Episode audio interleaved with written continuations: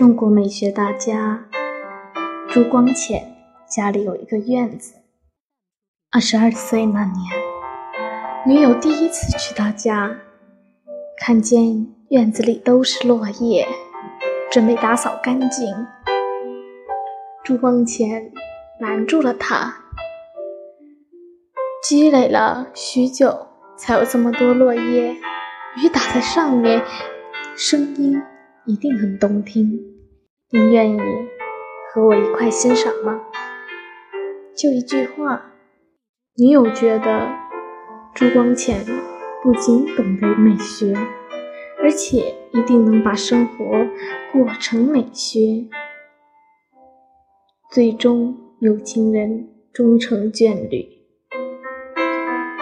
一九八六年三月六日，朱光潜。